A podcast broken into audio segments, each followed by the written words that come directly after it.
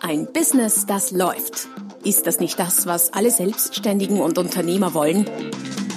Neue Kunden, mehr Umsatz und vor allem mehr Einkommen. Und das fast wie von selbst? In diesem Podcast erfährst du wöchentlich praktisch umsetzbare Tipps und Strategien, mit denen du dein Geschäft verwandelst.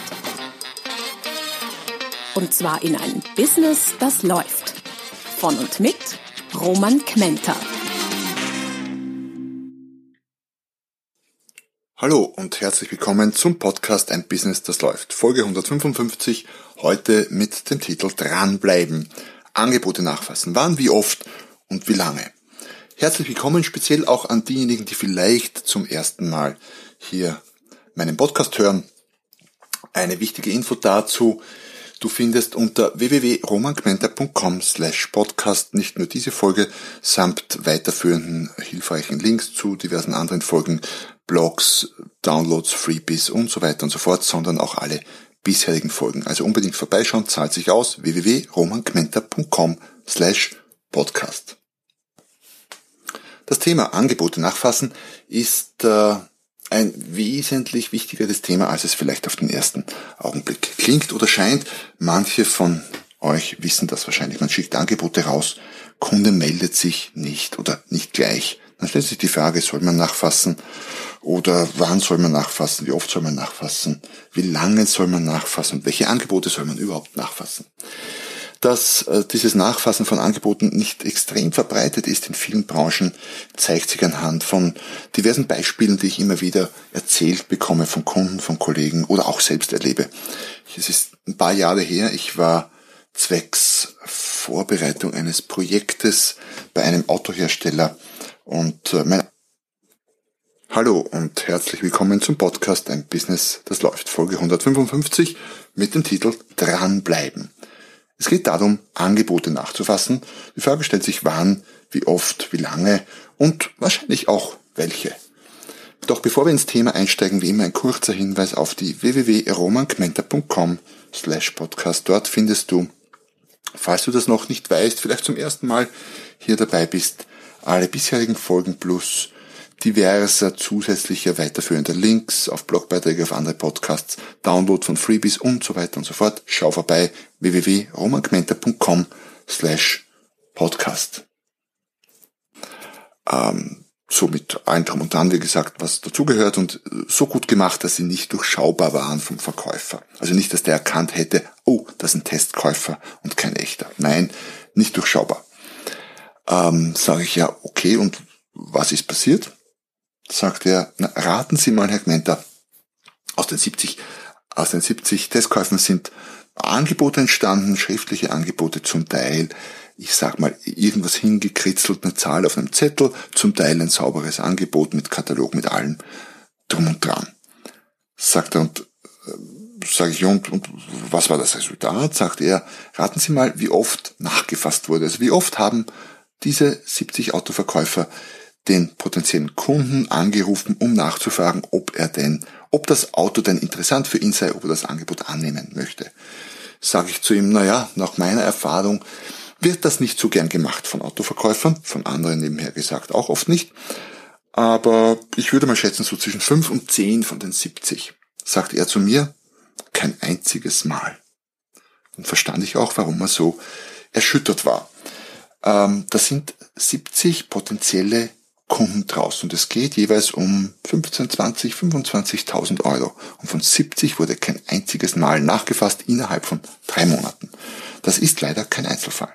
Ähnliche Stories jetzt gerade heute erst äh, gehört von einem Kunden, der gerade privat Haus baut und er hat, glaube ich, mit Mühe und Not so um die waren es 20 oder 25 Angebote eingeholt von Handwerkern aller Art, vom Fliesenleger, Installateur, alles querbeet. Und sagt, äh, sage ich ja interessant, sage ich, und sagt er, war schwierig, Angebote zu kriegen, ja, man muss nachlaufen, um Angebote zu kriegen. Handwerker sind äh, auch jetzt oder gerade auch in Krisenzeiten zum Teil sehr gut ausgebucht. Sagt er, dann hat er Angebote gekriegt, okay. Sag ich, was mich jetzt interessieren würde, wie oft wurde nachgefasst? sagt er, zwei oder drei von 20 bis 25. Muss man sich auf der Zunge zergehen lassen. Und jetzt muss man ja dazu sagen, so ein Angebot für eine Heizungsanlage, ein Badfliesen, was auch immer, das sind ja zum Teil recht komplexe Angebote das ist ja nicht eine Zahl, das ist ja nicht damit getan, Zahl äh, auf den Zettel hinzukritzeln, sondern da muss zum Teil vermessen werden. Das sind viele technische Details in den Angeboten drin. Die Angebote sind zum Teil relativ umfangreich. Das heißt, man macht sich viel, viel Arbeit und fasst dann nicht nach. Das passt irgendwie nicht zusammen. Aber wir können das auch, äh, quasi, es kann sich jeder selber ja äh, fragen, welche Auswirkungen es hätte, wenn du zum Beispiel, sagen wir mal, drei Angebote einholst für etwas, was man typischerweise schriftlich sich anbieten lässt. Es muss nichts Komplexes sein. Lass uns mal annehmen, Autoreifen. Sowas relativ Simples. Du kriegst drei Angebote, vielleicht per Mail geschickt. Ähm, die Verkäufer haben deine Kontaktdaten und du brauchst Autoreifen. Du brauchst sie noch nicht dringend, aber du brauchst sie. Der nächste Winter oder der nächste, das nächste Frühjahr, je nachdem welche Reifen du brauchst, naht bestimmt. Und von den drei Autoreifenanbietern fassen, hörst du von zwei nichts mehr und der dritte ruft dich an. Er ruft dich einmal an, dann sagst du ihm, du weißt noch nicht. Er ruft dich mit Fingerspitzengefühl noch ein zweites Mal an und vielleicht sogar ein drittes Mal. Nicht so, dass er dich quält oder nervt, aber er bleibt dran. Und dann stellt sich die Frage, wenn wir jetzt mal annehmen, dass die Reifen aller drei Anbieter ähnlich sind, also vielleicht sogar die gleiche Marke mit einem sehr ähnlichen Preis. Vielleicht sogar dem gleichen Preis, könnte ja sein. Aber wie auch immer, keine Riesenunterschiede. Hast drei zur Auswahl. Wer kriegt den Auftrag? Einer von den beiden, die sich nie gemeldet haben, oder vielleicht doch der, der sich bemüht hat und da dran geblieben ist. Ich würde mal mein Geld, wenn ich wetten würde, auf den dritten setzen. Der hat die deutlich besseren Karten. Ganz klar, der bemüht sich, der ist dran. Und nein, das Nachfassen alleine wird dir größere Preisunterschiede nicht kompensieren. Vielleicht keine 20, 30 Prozent und keine größeren Eurobeträge. Aber bei ähnlichen bis vergleichbaren bis gleichen Angeboten hat der, der sich darum bemüht, der die Nase, der, äh, der dran bleibt, hat die Nase definitiv deutlich vor dem Mitbewerb. Das heißt, alleine dadurch, dass du, je nachdem in welcher Branche du dich befindest, alleine dadurch, dass du nachfasst und dran bleibst, bist du vielen, vielen Mitbewerbern schon meilenweit voraus. Jetzt kann es sein, dass das in manchen Branchen besser gemacht wird, dass in manchen Branchen eher nachgefasst wird. Mag durchaus sein. Kann auch sein, dass du sagst, ich fasse immer nach, kann auch sein. Wobei selbst das geht ja in manchen Fällen gar nicht. Äh, vielleicht wollen wir mal kurz überlegen, welche Angebote denn überhaupt Sinn machen, nachgefasst zu werden. Ich hab grad, äh, bin gerade dabei, ein Angebot auszuarbeiten für einen Kunden, der sagt, wir sind eine Angebotsmaschine. Wir, wir produzieren 200 schriftliche Angebote pro Woche, ist ein größeres Unternehmen. Ähm, bei 200 schriftlichen Angeboten pro Woche kann es sein, auch wenn's, wenn mehrere Verkäufer oder Verkaufsinnendienstmitarbeiter äh, da involviert sind, kann es sein, dass man mit dem Nachfassen nicht nachkommt. Okay, könnte sein. Aber dann müsste ich hergehen, logischerweise die Angebote rein nach Wichtigkeit, die mit den größten Beträgen wahrscheinlich ganz oben oder damit die strategisch wichtigsten Angebote und Projekte und dort beginnen nachzufassen. Und nein, ein 10, 20, 50 Euro Angebot, vielleicht auch ein 100 oder 200 Euro Angebot je nach Branche, fasse ich möglicherweise nicht nach. Das rechnet sich einfach nicht. Aber alle Angebote ab einem gewissen Betrag äh, sollten logischerweise nachgefasst werden. Sonst könnte man sich ja die Frage stellen, warum mache ich mir denn sonst überhaupt die Mühe, die Mühe, ein Angebot zu schreiben? Das heißt, Angebot Angebote ranken, wenn es zu viele sind und die dann entsprechend nachfassen. Hatte allerdings kürzlich, kürzlich auch einen Kunden, der gesagt, ah, wir schreiben irgendwie zwei Angebote pro Monat, gibt's auch. Dann ist es relativ leicht, die lückenlos nachzufassen. So viel mal vielleicht dazu, wann nachfassen oder welche Angebote nachfassen. Ganz grundsätzlich vielleicht äh, muss man auch unterscheiden zwischen Angeboten, für Leistungen oder Produkte, die ein Kunde dringend braucht oder solche, die er nicht dringend braucht oder einfach nur haben möchte. bei denen, die der Kunde dringend braucht, wirst du das Problem, mit, dass sich der Kunde nicht oder nicht schnell meldet, möglicherweise nicht haben. Könnte sein. Könnte aber auch sein, Kunde entscheidet sich zwar schnell, aber für jemand anderen und sagt es dir nicht, dann wäre es auch nicht unintelligent nachzufassen, weil dann erfährst du zumindest, dass du das Projekt ad acta legen kannst. Äh, spannend wird das Nachfassen bei denen, wo keine Dringlichkeit besteht. Oder die überhaupt in dem Bereich sind, wo ich, wo ich mir denke, ja, das, das wäre mal nett zu haben. Ähm, was kannst du jetzt konkret tun? Erstens mal, es fängt, das, das Thema mit dem Angebot und Nachfassen fängt viel weiter vorne an. Nämlich in dem Moment, wo du beim Kunden bist oder mit dem Kunden telefonierst und entscheidest, ob du ein Angebot erstellst oder nicht erstellst. Ich selber habe am Anfang meiner Selbstständigkeit, ist nun auch schon eine ganz schöne Zeit her, ich schätze mal so circa 20 Jahre Größenordnung, ähm, war ich natürlich sehr versessen darauf, Angebote zu produzieren. Weil ein Angebot hieß, wenn aus einem Kundengespräch, aus so einem klassischen Ersttermin, so ging es um Trainingsprojekte, wenn da ein Angebot rausgekommen ist, dann hatte ich das Gefühl, es hat Sinn gemacht, dass ich dort war. Es ist produktiv gewesen, was es unter uns gesagt aber nicht immer war. Ich war zum Teil sehr gut beim Termine vereinbaren, an manchen Tagen extrem gut. Dann habe ich Termine ausgemacht, wo ich nach fünf Minuten beim Kunden schon draufgekommen bin, hey, ähm, ich frage mich, was ich hier mache, weil irgendwie ähm, sieht das nicht so aus, als ob das irgendwo hinführt, weil der Kunde einfach aktuell keinen Bedarf hatte, also nicht mal annähernd, ähm, nach dem, was ich, was ich anzubieten hatte. Das kann, wie gesagt, daherkommen, wenn man zu gut, zu druckvoll, zu überzeugend ist am Telefon beim Termine ausmachen. Aber selbst da, wo es nicht so extrem war, wo, wo es schon Anknüpfungspunkte gab, aber vielleicht im Moment das Ganze noch nicht reif war, ähm, dann fiel mir zum Teil eben aus der, aus der Überlegung heraus, ich muss jetzt irgendwas Sinnvolles produzieren aus dem Termin. In meinem jugendlichen, also Leichtsinn war es ja nicht, aber ich sag mal, jugendlichen Überschwang vielleicht, wie auch immer, äh, habe ich dann sowas gesagt wie, ja, was halten Sie davon, lieber Kunde, wenn ich Ihnen dazu mal ein Angebot mache? Der Kunde hatte natürlich zum Teil nichts Besseres oder nichts Schnelleres zu tun, als zu sagen, ja, Herr Gment, das ist eine gute Idee, machen Sie mal ein Angebot. Warum? Weil dann wusste er, er war mich mal im Moment los. Weil er hatte ja im Moment sonst irgendwie nichts, was er brauchen könnte von mir, hat mir halt einen Termin gegeben, aber das ja, war, war, war kein konkretes Projekt. Und ich, ich nach Hause freue mich, kann Angebot machen, steckt dann einige Stunden, waren es zum Teil irgendwie in ein Angebot rein, schickt das Angebot, was ist passiert? In den meisten Fällen natürlich nichts. Warum? Ähm, weil die Zeit nicht reif war für das Projekt. Und äh, daher habe ich daraus gelernt und habe mich dann zurückgehalten mit Angebote machen. Sonst habe ich viele Angebote produziert, äh, Mühe gehabt, die alle nachzufassen und dran zu bleiben an Projekten, die ohnehin noch kein wirkliches Projekt waren, das den Namen irgendwie verdient hätte. Das habe ich zumindest gelernt. Heutzutage mache ich ganz, ganz, ganz, ganz wenige Angebote, wirklich ein Bruchteil von früher, weil ich auch meine Akquise-Methode umgestellt hatte, habe vor ein paar Jahren und die Leute, da komme ich noch dazu, heutzutage auf mich zukommen. Früher hatte ich sehr viel Push gemacht, habe sehr viel Cold Calling gemacht und bin auf die Leute zugegangen. Beides geht, aber hat, hat eben Auswirkungen auch eben was die Produktion von Angeboten angeht. Eine zweite Strategie, die du einsetzen kannst und ähm, die dich vom Nachfassen auch grundsätzlich bewahren kann, ist, dass du deine Angebote präsentierst, persönlich idealerweise, statt sie zu verschicken. Ich weiß, das geht auch nicht immer.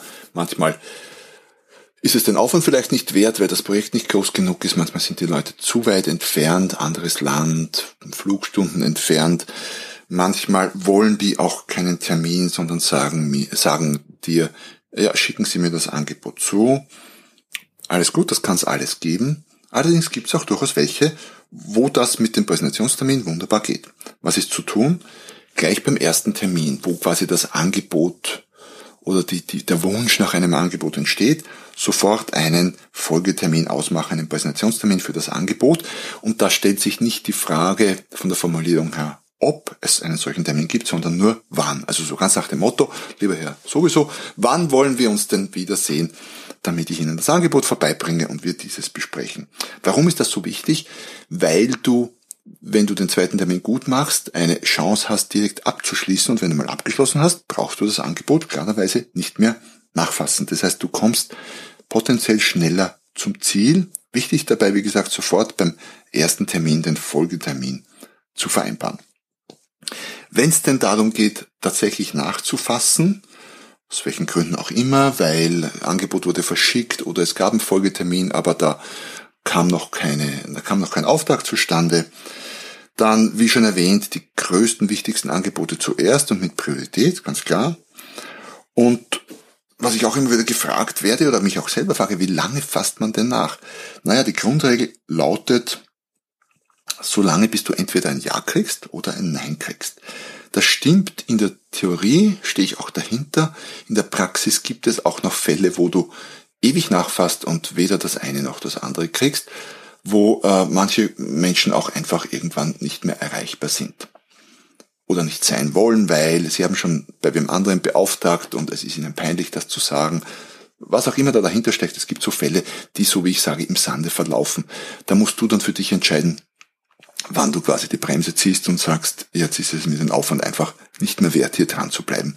Typischerweise merkt man das ganz gut, wann man mit der Nachfasserei auf verlorenem Boden steht. Aber grundsätzlich gilt, so lange nachfassen, bis du ein Ja oder ein Nein kriegst. Wann nachfassen ist auch noch so eine Frage. Hm, ich würde empfehlen, jetzt hängt das von der Branche ein bisschen ab, aber ich würde empfehlen, das erste Mal, wenn du es per Post verschickst oder per Mail verschickst, das Angebot das erste Mal relativ kurz nachdem er es gekriegt hat. Vielleicht einen Tag danach, zwei Tage danach, je nach Dringlichkeit des Projektes, einfach auf sehr sanfte Art und Weise zu checken, hat er alles gekriegt, ist das angekommen, könnte ja auch sein, dass es irgendwo im Spam gelandet, der Postler hat es nicht zugestellt, all diese Dinge gibt's hat das gekriegt und äh, hatte alles. Also so ein erstes sanftes Nachfassen. Und spätestens dann würde ich die Frage stellen, bis wann er sich durchgesehen hat und wann du wieder anrufen kannst.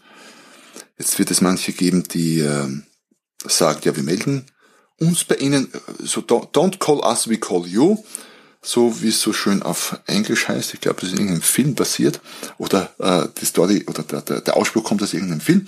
Also rufen Sie uns nicht an, wir rufen Sie an, was natürlich auch oft nicht passiert. Wichtig dabei, du musst in der aktiven Rolle bleiben als Verkäufer. Wenn dir sowas passiert, dann würde ich zumindest fragen, bis wann kann ich denn in etwa mit Ihrem Angebot, äh, mit Ihrem Anruf rechnen? Weil wenn es dann eine grobe Zeitüberschreitung gibt seitens des potenziellen Kunden, dann hast du immer noch die Möglichkeit und auch durchaus das Recht, selber wieder mal nachzufassen. Ähm, warum rufen Kunden oft nicht an? Das kann verschiedene Gründe haben. Ähm, sie haben schon anderweitig vergeben, das Projekt ist einfach im Sand verlaufen, hat nicht mehr die Wichtigkeit wie vor einer Woche noch. Äh, das gibt es. Sehr oft ist es aber einfach der Fall, dass die hundert andere Dinge zu tun haben und einfach das, wofür du angeboten hast, keine Einser Priorität hat und daher nach hinten geschoben wird. Das passiert mit allen möglichen Produkt- und Dienstleistungsbereichen, außer wie gesagt bei, Dingen, die echt wirklich dringend sind. Und wichtig. Also dringend allein reicht nicht, dringend und wichtig. Wo wir schon wieder bei einem Punkt sind, der da heißt Dringlichkeit. Je besser du es schaffst, Dringlichkeit zu erzeugen, zu verknappen, das Angebot zu befristen, desto mehr Möglichkeit hast du, das auch zu beschleunigen und das hilft dir auch beim Nachfassen. Super ist es natürlich, wenn du tatsächlich ein knappes Gut verkaufst. Etwas, wovon es nur eine gewisse Anzahl von Einheiten von Stücken gibt. Ähm, das hilft dir natürlich, immer vorausgesetzt, der Kunde ist echt interessiert an dem, was du verkaufst. Das hilft dir natürlich ähm, beim Nachfassen, das hilft dir, das ganzen, den ganzen Abschluss des Geschäftes zu beschleunigen.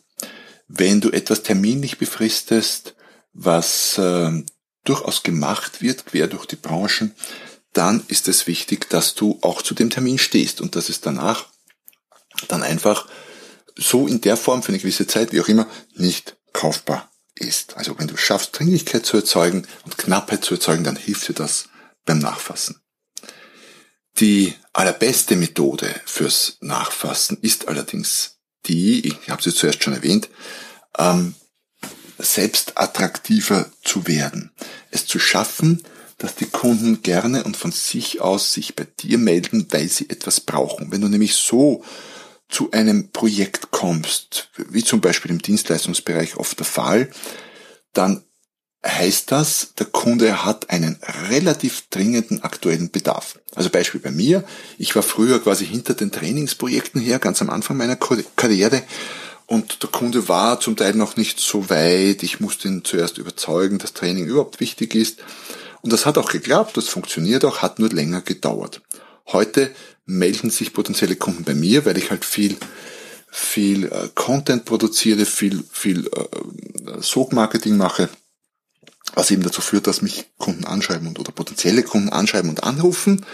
Das bedeutet aber, dass die Zeit beim Kunden reif ist, dass das Projekt eine gewisse Wichtigkeit, oft auch eine gewisse ähm, Dringlichkeit hat und daher das Nachfassen und das rasche Abschließen des Projektes sehr viel leichter geht. Auch die Abschlussquote ist so natürlich gestiegen. Wo die früher vielleicht bei 30 Prozent war, ist sie jetzt vielleicht bei sagen wir 70 Prozent oder 80 Prozent, so in etwa. Höher sollte sie dann auch nicht sein, weil wenn sie 100 Prozent wäre, dann würde das ja bedeuten, ich sei zu billig und das ist definitiv auch nicht gut. Also, selbst attraktiver werden.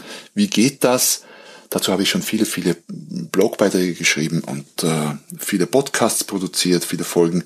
Es geht letztlich darum, sich zu positionieren, sich auf einen Punkt zu konzentrieren und sich da als Experte oder Expertin zu outen, darzustellen und bekannt zu machen. Mal in ganz einfachen, kurzen Worten formuliert. Ja, und das war es auch schon zum heutigen Thema. Dranbleiben, Angebote nachfassen. Grundsätzlich nochmal zusammengefasst, wenn du dir die Mühe machst, Angebote zu schreiben, also schriftliche Angebote erstellst und das keine ein Minuten Copy-Paste-Sache ist, sondern wirklich ein bisschen Gehirnschmalz und ein bisschen Arbeit dahinter steckt, dann solltest du dir unbedingt auch die Mühe machen, nachzufassen, sonst äh, ja, mach dir erstmal die Mühe, das Angebot zu schreiben. Gar nicht. Also das eine aus meiner Sicht hängt fix mit dem anderen zusammen. Ich hoffe, dass äh, auch heute wieder ein Impuls dabei war für dich. Vielleicht kommst du ja drauf, ja, stimmt, hm, sollte öfter mal nachfassen oder mehr Augenmerk aufs Nachfassen legen. Wenn das der Fall ist, dann freut mich das, wenn ich einen Impuls setzen konnte. Es freut mich, dass du dabei warst. Äh, solltest du es noch nicht gemacht haben, abonniere doch am besten meinen Podcast auf der Podcast-Plattform deiner Wahl. Bei der Gelegenheit freut es mich, wenn du mir äh, Kommentare, Fragen, was auch immer hinterlässt oder auch eine Rezension. Das würde mich doppelt und dreifach freuen. Und am meisten freue ich mich, wenn du nächstes Mal wieder dabei bist, wenn es heißt, ein Business, das läuft. Noch mehr Strategien, wie du dein Business auf das nächste Level bringen kannst, findest du unter romanquenter.com. Und beim nächsten Mal hier auf diesem Kanal, wenn es wieder heißt, ein Business, das läuft.